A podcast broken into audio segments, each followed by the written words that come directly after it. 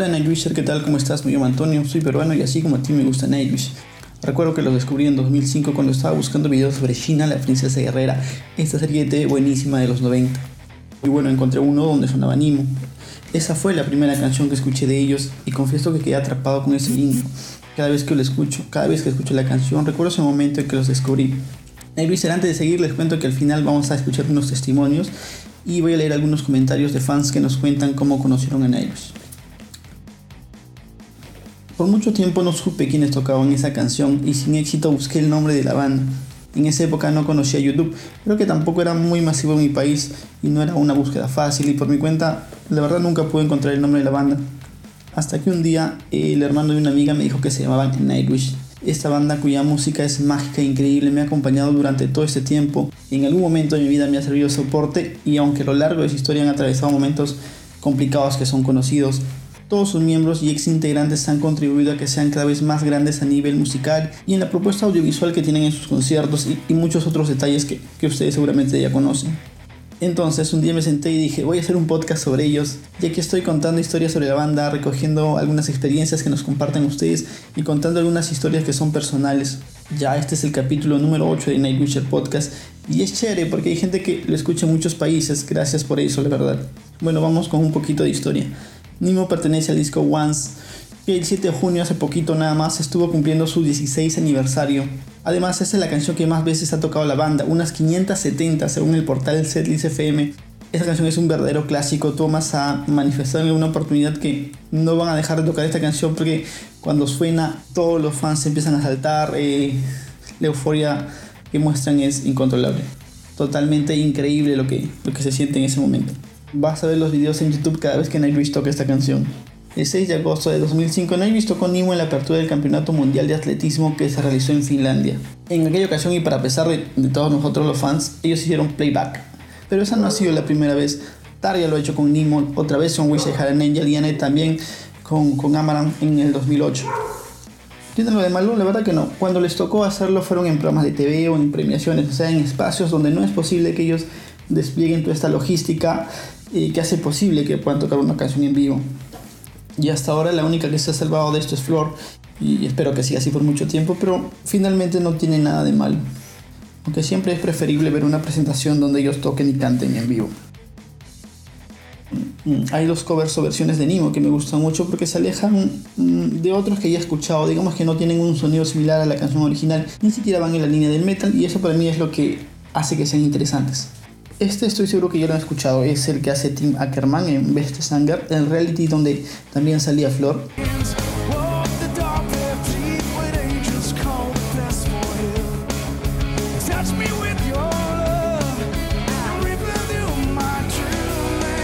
Y este que hace Spy Thriller, que es un proyecto musical que en su sonido tiene toques electrónicos bastante interesantes y además un solo de violonchelo muy bueno.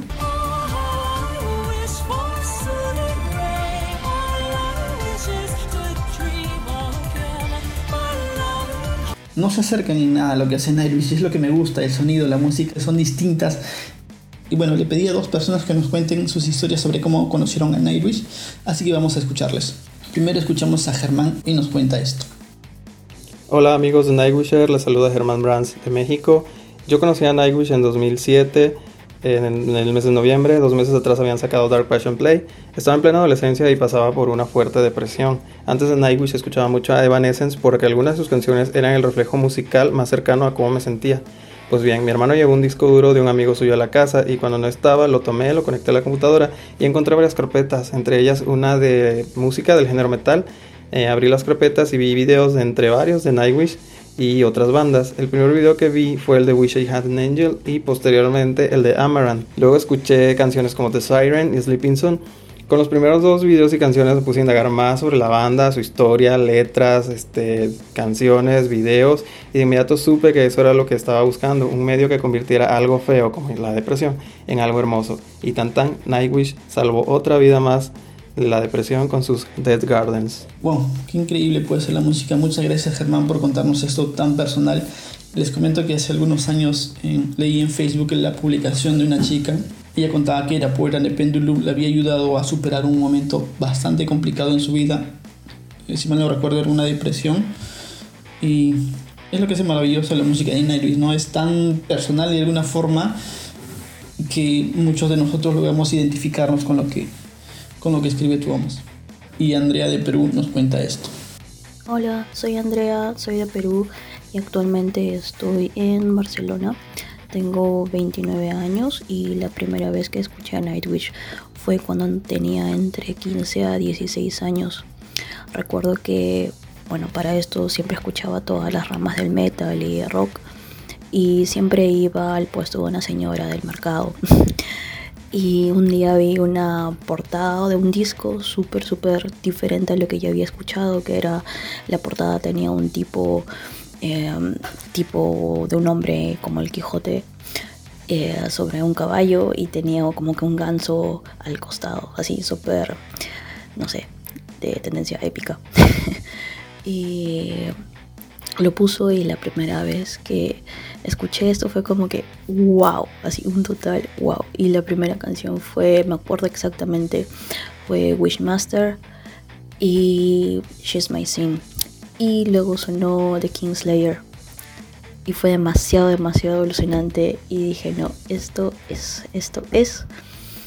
Y luego me compré todos los discos um, que ya habían sacado antes y los que sacarían después. Y todos los DVDs y siempre los escuchaba antes de ir al colegio, al hacer mis tareas, por las noches veía los DVDs tres, cuatro veces al día, leía muchos artículos en relación a ellos y eso. Gracias Andrea, les cuento que ella es fotógrafa y ha cubierto el primer concierto de Nightwish en Perú. Si escuchan el capítulo anterior del podcast pueden conocer el testimonio de cuatro personas que nos cuentan cómo fue su primera vez eh, en un concierto de Nightwish. Marga de España nos cuenta esto. Muy buenas a todos, soy Marga de la cuenta de Instagram Nightwish of the Opera. Vivo en España y quería hablarles un poco de cómo conocí a la banda de Nightwish y eh, hablarles también un poco del significado que tiene la banda para mí. Yo lo conocí hace unos seis años, que me encontré los vídeos de Sleeping Sun y Nemo en YouTube y me acuerdo que a partir de ahí empecé a interesarme más en el grupo porque me llamó mucho la atención eh, la voz de Taria y eh, la teatralidad de las canciones. Entonces poco a poco empecé a investigar hasta que los vi en 2015 por primera vez en un festival, en vivo claramente, y me sorprendieron tanto que ya decidí mm, escucharme la discográfica entera y la verdad es que supe apreciar los cambios que han tenido, pero siempre manteniendo la, mente abierta y um, sacando cosas buenas de todos los discos, incluyendo de los más infravalorados. Y hoy en día debo decir que es uno de los mejores grupos de metal en general, de los que tenemos en la actualidad y yo espero que duren muchísimos años ya en esta escena y cada vez lleguen a más espectadores. Gracias Marga por contarnos tu experiencia. Mm, España es uno de los países que Nairobi visita siempre en cada gira que hacen. Y si mal no recuerdo, Targa también está viviendo por allá, así que tiene mucha suerte eh, los españoles de tenerla cerca. Además, en Facebook e Instagram le pedí a la gente que nos cuenten cómo es que conocieron a la banda, así que voy a leer algunos comentarios. No todos, porque como siempre son bastantes. Muchas gracias a la gente que, participa y nos escribe siempre. Wilmer B. Pues veía Oku en DVD y como fondo en el menú para escoger los capítulos estaba Over the Hills and Far Away. Este es un clásico, la verdad. Yo tenía un amigo que descubrió la banda viendo episodios de Naruto.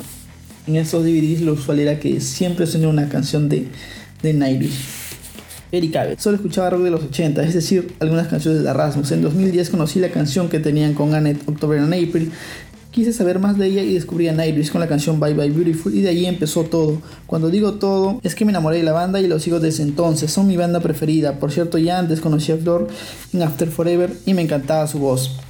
Hablando de Erasmus, ¿sabían que antes de Annette ya fue considerada para cantar October and April, pero sin embargo no aceptó la propuesta? Y hubo un Skies Recuerdo que había comprado un DVD de recopilación de rock alternativo desde los 90 hasta el 2005. En ese DVD estaban varios temas del fin de una era. Para esa época no me gustaba ni un poquito el metal porque me habían hecho creer que metal era lo de Carnival Corpse. Entonces en ese DVD estaban Ghost, Love, Score, Dark Chest of Wonders, Wish I Had Angel y Over the Hills and Far Away. Para ellos sí era amante de la música sinfónica y desde ahí me gustó mucho Nightwish y me gustó mucho el metal y ahora es mi género favorito. Karina Valencia, nuestra fan destacada, nos cuenta, igual compré un disco pirata de recopilación de rock y venía animo, se me hizo chida o padre la canción, pero la voz de Tarja se me hacía extraña, como de la época de mi mamá. No sabía que era cantante lírica a mis 15 años, cuando lo descubrí me hice fan 8 años después. Gracias a quienes nos contaron sus experiencias sobre cómo conocieron a la banda, siempre es chévere leer este tipo de experiencias. Gracias por llegar al final de este capítulo, espero te haya gustado, espero puedas compartirlo con tus amigos nayucheros. Gracias de nuevo y chau.